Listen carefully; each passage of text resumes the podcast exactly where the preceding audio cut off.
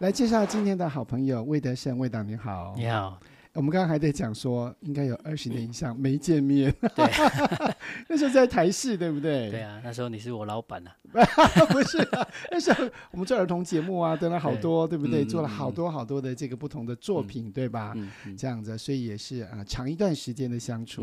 你知道那时候有一句你说过的话，我这一辈子忘不了。那、啊、真的？对，你知道哪一句吗？就你说。要带着一点叛逆，好事情才做得成。对呀、啊，对呀、啊，就是要不然太乖，什么事都做不了。真的哈、嗯，是、嗯。但其实那也是一个，比方说你真的要发展一个你的使命，或你想做的事情，肯定可能和当下的这个环境。会有点不一样，嗯、甚至有冲突、嗯，所以要突破的这个力量嘛，哈、嗯。对对，对是、嗯，但你真的都没怎么变呢？变啊，老了。是。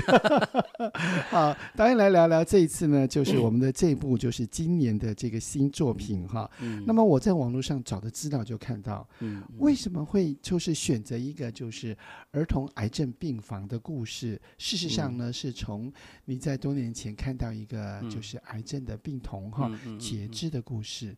然而，在一个感动到一部电影中间是很长的一段路，可以跟我们讲一下，就是你的这个整个心路发展的过程吗？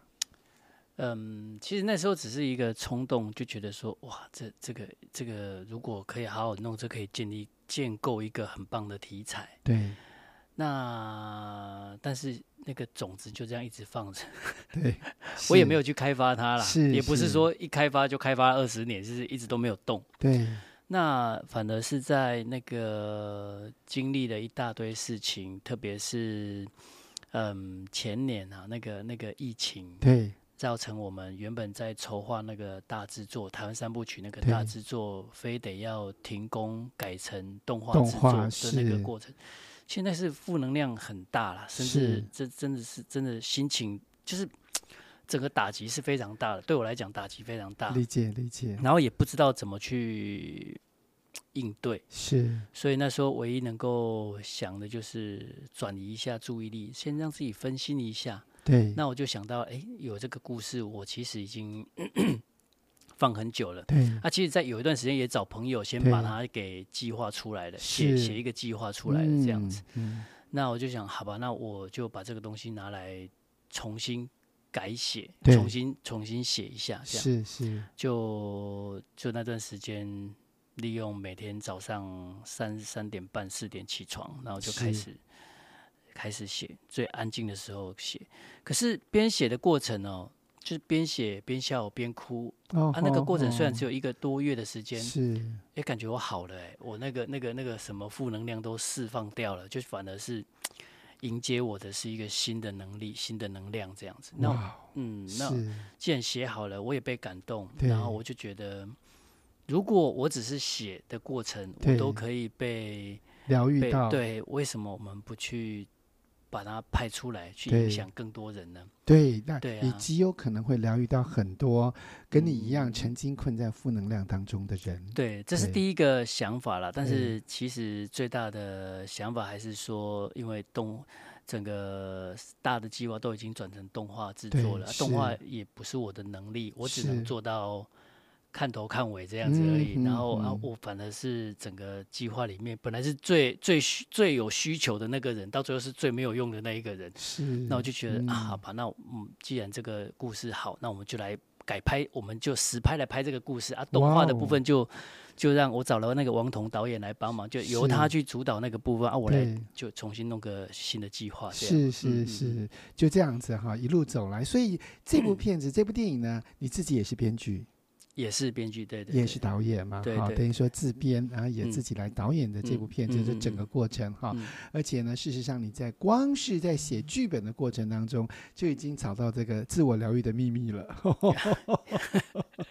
就是。边写边笑边哭，其实有时候，嗯，疗愈负能量的这种心情，其实你只要该哭的时候哭，该笑的时候笑，对，就就好了。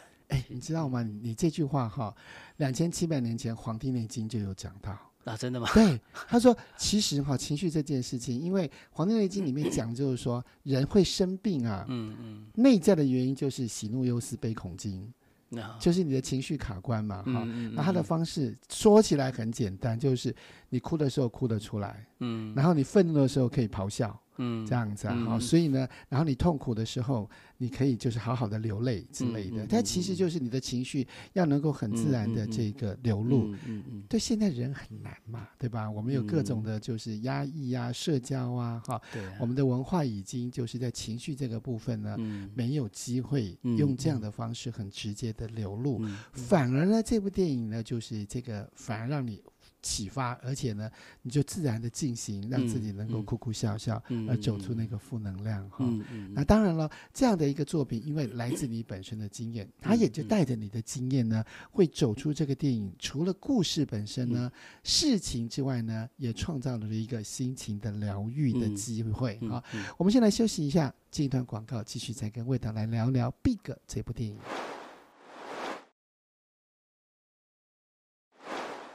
其实刚看到这个电影名称的时候，是不是不知道原来它是病房的这个就是门牌号码？啊，对，真的很有创意，对，对，然后印象非常深刻，整部电影印象深刻。但是呢，是六个家庭的故事，二十一个小主角。这个这个，我我看到那个网络资讯就说，这对你来说也是新的经验哈。对啊，拍，但是是有趣的经验呢、啊。我很喜欢这样子的、啊。其实我我我我完全不会把这个这个是挑战，可是对我来讲是一个我自愿要参与其中的挑战。是是是，是，你创造出来的挑战。对对，好玩呐、啊，对对好玩、啊，而且也有趣啊。对，嗯嗯，是。对，然后呃，一开始会叫做，一开始就。准备要叫这个片名叫做《Big》了，因为这种这种癌症病房的故事，你叫什么都有点太刻意。对，因为我就觉得那个最小最弱的，反而能够创造最大最强大的力量，所以我就哦要叫 Big 这样子。然后我在想，哎，什么数字可以变成 B I G 哦，那就把它变成病房号这样。了解了解，所以就找到了八一六可以。画画个几笔就是就可以变成 B I G，哇，真的很有创意。所以你事实上是先有这个就是 big 这个字意字眼哈，和那个背后的含义哈，才这个转化成病房的名称这个过程嘛哈。所以这一路的过程当中，我们看到就是好多故事在里面发展。嗯，对。那特别一路我们看到就是说这个小女主角啊，嗯嗯，这些小孩子在表达感情都很直接耶。对啊，因为时间不多。然后该爱就爱，对。对啊，该气就气，对，这样子啊，该哭就哭哈。反而就是说，孩子没有像大人有这么多情绪的包袱，嗯嗯嗯、我们就看到这些情绪线哈，嗯、在就是内在的冲突，到慢慢的他们找到这个互相扶持的这个力量。你你觉得这个故事的发展、剧情的发展，跟你个人刚刚所说的那个疗愈的过程，是否也是有一个同步的一个现象呢？其实就是一个。要我们要创造的是一个跟《海角七号》其实一样的概念呐、啊，一个和谐的概念、啊。怎么说啊？哦、应该说，你说六个六个孩子住进一间大的病房，对，它并不是六个病童，那是六个家庭住进来。对，它六个家庭住进来，一定会有很多很多。不是生病的问题、医疗的问题而已，还有家庭的背景的问题，还有相处之间的问题。对。然后这个这个八一六病房其实也就是一个大家庭，一个 big family 的概念。对。然后这个大家庭的家长又是一个，就是那个医生跟那个护理师这样子。对。反正就是一个每个小家庭组合成一个大家庭啊，大家庭里面又有一个家长跟跟跟跟，就妈妈跟爸爸这样子，所以。在这个这个家庭里面，难免你跟一般的家庭里面要相要要处置的问题是一样的，是是是，对，就从冲突。然后找到和谐的共鸣，然后再互相扶持。了解，所以基本上呢，就是 big family，嗯、对对对，它也是一个大家庭嘛。对对对。然后在这样的一个就是我们觉得最困难的时刻，嗯、然后又就是充满了就是生死的这种惊恐，嗯，好，然后不知道下一步的结局是什么，嗯、在这一刻呢，彼此呢就居然就走到了这汪洋中的一条船，哈、嗯嗯，在这样的故事的这个发展，我我自我自己真的是看到就发现。就是说，哇，每个人都在找卫生纸，然后呢，然后呢，那个哎，这样讲会不会爆雷？但是呢，可以看到，就这一次很特别的一个现象，就是它不只是一个剧情哈、嗯，同时也结合了动画。嗯嗯嗯。在结合动画这个部分，对你来说是里面隐藏的一些你的什么样的一个创意呢？原本并没有想要用动画表现这段故事是有的，对，动画里面的剧情本来就在剧情，就在剧本里面，对，只是一开始没有想到它的表现方式是是，是实拍还是，是还是什么样的形式这样子，会想要用这种这种这种这种呃动画的一个原因，是因为我们台湾三部曲转成动画制作，对，我也想要试试，是，然后新的团队组合能不能。有一个一个有趣的发展这样子，所以这是一个实验，是，是一个一个创举创举，对对对，对。然后，但是为什么会有这个这段剧情的主要原因，是因为我们常常跟病人讲说，你要加油，你要加油，可是他怎么加油？嗯、对、啊、他他就躺在那边，他被麻醉动手术，或者是他被接受治疗，他要怎么加油？对。要加油的应该是医生，他他要怎么加油？我们没有办法看到他加油的那个部分。对，我反而想说，哎，用用这个剧情，这个动画的里面的这个剧情，可以让观众知道说，对，你们看见的他好像没有动，可是他心里面在打打的那一场仗是多么艰险的仗，他是很努力的在求生的。对，嗯、是是，而且还真的。这样的一个就是可以说是内心戏哈、还真的只有动画能够呈现呢。对，就那样的一个战争场景啊 哈，或者呢，尤其因为从孩子的眼光去看，嗯嗯、那个蓝色的巨人哈、嗯，或者河两岸的这个冲突等等的情形、嗯，实在就是非常用一种就是很艺术的方式哈、嗯，那么用动画的方式来呈现孩子内心的这种 fighting 的这个力量等等哈，所以呢，完全没有违和感。嗯，因为我们就顺着孩子的眼光去看，他内心就是这样的。一个世界，对对，对，而且你刚刚讲那个你要加油哈、嗯，我觉得这句话特别有感、嗯，因为对忧郁症的朋友来说，其实将你要加油的那个同时哈，自己呢也被就是说，因为这句话和心里塞住了，嗯，你叫我要加油，我就没有机会把我的。负面情绪，嗯，我的痛苦宣泄出来，我不能讲了嘛，嗯，对不对？嗯、所以看似是一句加油的话，但有可能反而会成为一个情绪的一个阻断剂、啊、啊、嗯，感受没有办法流动嘛。嗯、所以呢、嗯，导演完全掌握到就是这个部分，嗯、情绪跟人性的部分哈。在这个地方，我们就会特别好奇哈，到底就是一个导演是怎么样一路走到今天？哎，全台湾的人对我们味道都有一种。内心有各式各样的投射，哈，嗯，那么但是呢，就可以感觉到，就是说，这就是一个台湾人的性格，嗯。然后，不管是所呈现的每一部电影或他个人的一些风格，都在我们的表现跟学习当中，哈。我们就很想了解一下你的成长之路。下一段呢，嗯，我的下一段节目的分享呢，我们要请魏导来跟我们聊一聊他的童年以及成长之路。我们总是会好奇说，哇。一个人这么成功，那大家这么就是感觉到就是他的亲切或喜欢，他的成长过程当中发生了什么事？魏、嗯、导跟我们聊一下。我在网络上也看到一些资料，这样子。当然我们以前也有一些我们当时一起工作的一些经验了哈、嗯。但其实我对你的童年还是陌生的，可以稍微跟我们分享一下。你觉得你的童年跟现在你在就是我们刚刚所说的，不管是艺术或者是人性或者情绪的敏感度，有什么影响吗？嗯，我自己回想，在管回想哈，就是到底到底我是怎么被影响？对，好，我自己的经童年的经历被影响。我想的有有一个最大的可能性，是因为，嗯，我我家是开店的，对，是开钟表钟表店，印章，对，什么都都都都做的这样。但是我们家是住在庙的旁边，嗯，好，然后。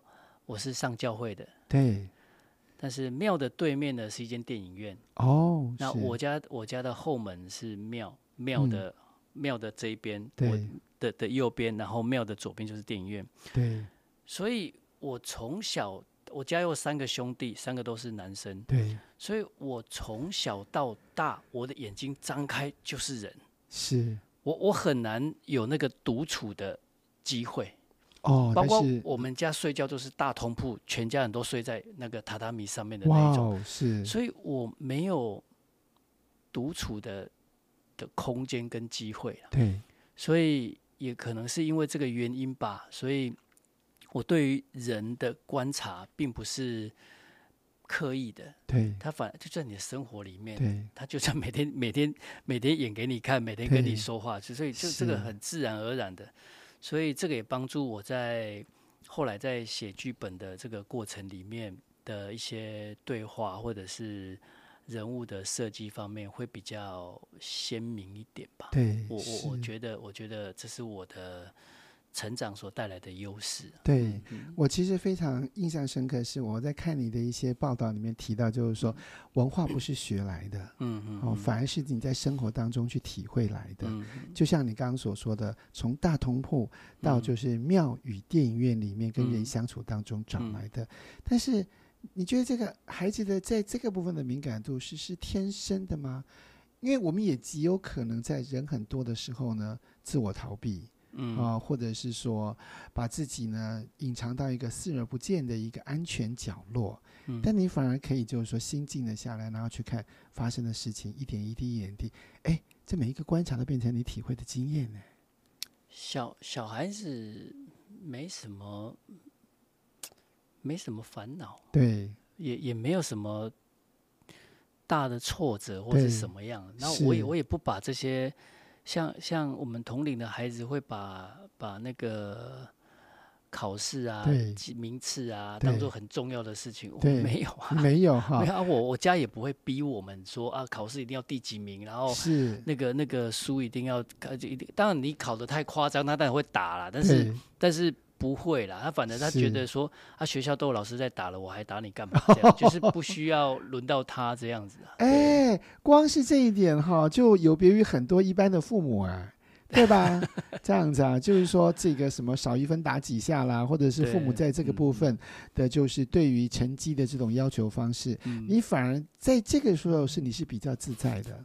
反正我我印象很深刻，以以前我们那个国中啊，念国中的时候，那个打很凶啊。对。啊老那都男生都穿短裤嘛。对。然后都都老师就故意打大腿啊。是。让你让你那个打出来那个那个淤血啊，或者是那些鞭痕啊，都看得很清楚这样子。是。那回家照理说有些。家庭回回去看到你被打，哦，他反而会打更用力。对，然后我我回家是会被嘲笑的。哦，把把这个当笑话，反而是我的荣耀感。我觉得，哎，我今天打几下我都可以。有运气。那这种笑事实上是有点给你亏，但是你可以感觉到是开心的，他不是真的在就是这个生气哈，或者是就亏了，就亏，就是亏一下，亏一下这样子啊。哎，反而也放松了，亏一亏也放松了哈。对啊，就就是表示这因为。我我觉得还是家长哦，不要太在意呀、啊。对，那个分数那真的都不重要。没错，所以我想这段经验呢，对你特别重要。我我其实，在看你的故事的时候，哈，因为。因为就像我节目一开始就讲到，就是说，其实你就提到，就是说，人有时候要带着一些叛逆，而且你的学习呢，都不是在学校里面，反而是你在生活当中，就会让我想到我以前看那个黑泽明的一本书，《哈巴的油》里面就在讲他的童年故事，这样子。他很多的这个电影的经验哈，也是来自于他童年故事。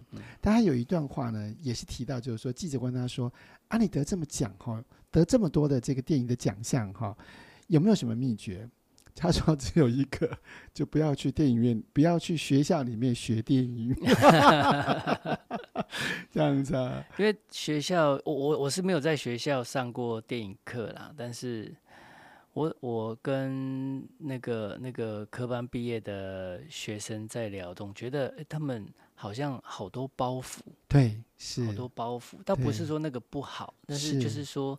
在养成的养训练养成的这个过程里面，我会觉得我更自在一点啊！我不用我不用被那些老师的教课的内容的那个包袱给限啊，不可以怎么样，不可以怎么样，对啊，不可以怎么样，说是这样说啊，试一下又不会怎么样，试看看嘛，对对呀、啊，是是是，而且事实上就是当时那个黑泽明导演在讲这个地方的时候，他重要的原因是在于就是说，他说我们的情感只要直接面对它，嗯，嗯该打什么灯光，嗯，剧本该怎么写哈，你的情感会去发展，嗯，但反而不要被所有的包袱给捆绑了。嗯、那这就会让我想到你的经验，这样子，因为你其实就是提到就是说，哎，你连志愿以前都是抄隔壁同学的，所以你事实上是有你。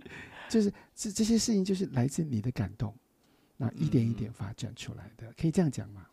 应该也可以是这样想啊。就是其实找到一个题材，比如说在写剧本的过程里面，找到一个题材，然后觉得它有趣。那你当时为什么就会觉得这个题材有趣？对，为什么这个东西就很重要？对，为什么这个原因呢、啊？原因就很重要。这个原因。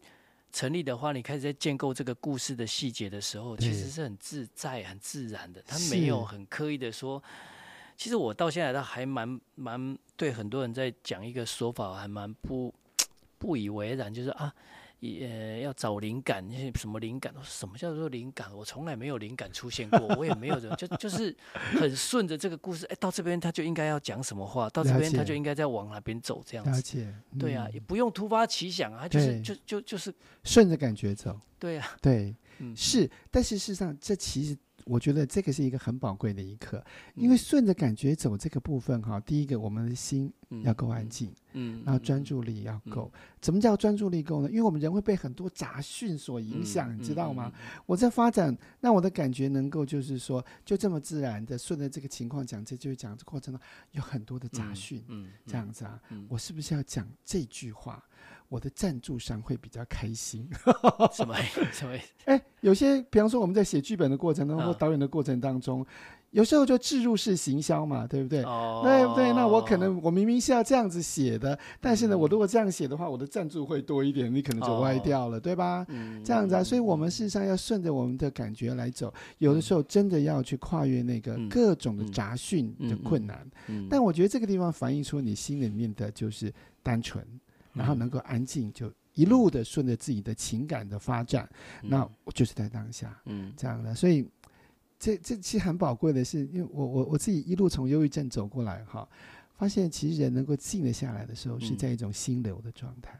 心流，对，心流是流动的流，意思就是说，你做一件事情，你已经专注进去了，嗯，嗯，你感觉不到时间，嗯嗯，然后你其他的东西。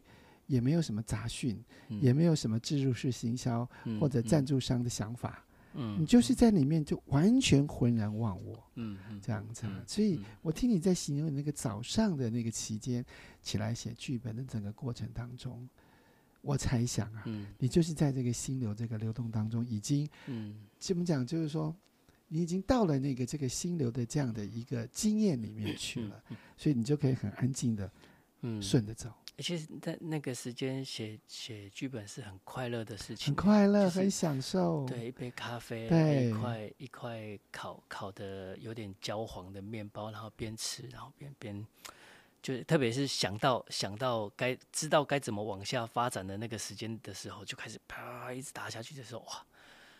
这一段完成其实非常的痛快，哇，今天干得好啊！是，今天干得好哈。嗯、好，我呢，我想那，真的是一段一段，就是说，你你走完之后就觉得，嗯、哇，特别舒爽，对不对？对对对，好，那但是你看一部电影哈，除了这个剧本之外。接下来有导演，或者是要面对很多的行销工作，嗯、咱们又回到了这个这个很多这个世界的这个工作当中，在这个地方呢，又如何有一些新的转折或过程当中呢？嗯、黑泽明说他有七个贵人，你又有没有什么样的一个新的转折点呢？在这个地方呢，让你呢能够就是一步一步呢穿越这些挫折或危机呢，继续向上。我们在下一段节目请我们的魏导来跟我们分享。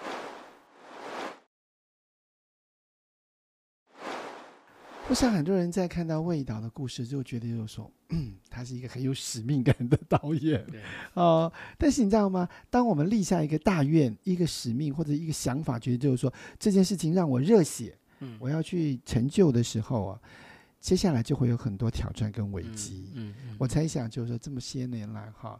导演也遇到过很多这样的一个波折，哈，嗯，你自己如何看待能够在这个大风大浪当中持续的开船前进呢？嗯，其实我常常回头去看这这个这个起落的这个过程，对，自己都会觉得，其实有时候时间过了就过了，对，其实也不用太过在乎说，呃。临暂时的，或者是那些暂时的那些成败啊，就是时间的那个成败，这不用在乎，因为那个成功也好，还是会过；对，失败也好，还是会过。对，他、啊、反正过了过了，现在是努力的在思考下一个要创造什么，下一个要创造什么就好了。嗯，那不过我的运气真的比人家好很多很多，就是嗯，我自己认为的啦，我自己认为说我。我这二二十年来，我觉得我人家说，哎，一生要至少要要精彩一次，有没有？我精彩了好几次这样子，我会觉得，哎，我我觉得好，我好像更更得天独厚了一点点。是，这话好像要展开一下。对，呃，当然，所谓的精彩就是有高低起伏嘛。对对，对不对？那肯定有，就是向上飞升，或者是摔得很重的时候，是指这个意思吗？哈，就是你没有你没有挫折过，你怎么凸显你那个那个那个那个最后被被被成就的一个一个一个故事呢？对，你知道吗？你说啊，我我非常有成就。那你一生走来有什么没有？都很顺遂，那有点没有故事啊。是是是，那只是就平平的一个心跳声而已、啊。剧情大概没有人会买票啦。对，就对我说这个一个，这是一个很长，一个一个一个，就是很就是一个心跳声。你你也没有跳的比较高，你就是一个心跳一直这样跳这样。对，是是。对啊，我们这个不小心啊，快死掉，然后就啪一个电击，砰就跳很高。好，但是你要捧和捧上去，有的人捧下去，对。啊、呃，对啊，嗯、所以，但是我觉得，就是说，你就是刚刚跟我们分享，就是说，就是面对跟接受挫折这件事情，嗯，哎、欸，其实你知道，我们常常会有一个习惯哈，当这个挫折或者痛苦来的时候哈，逃避。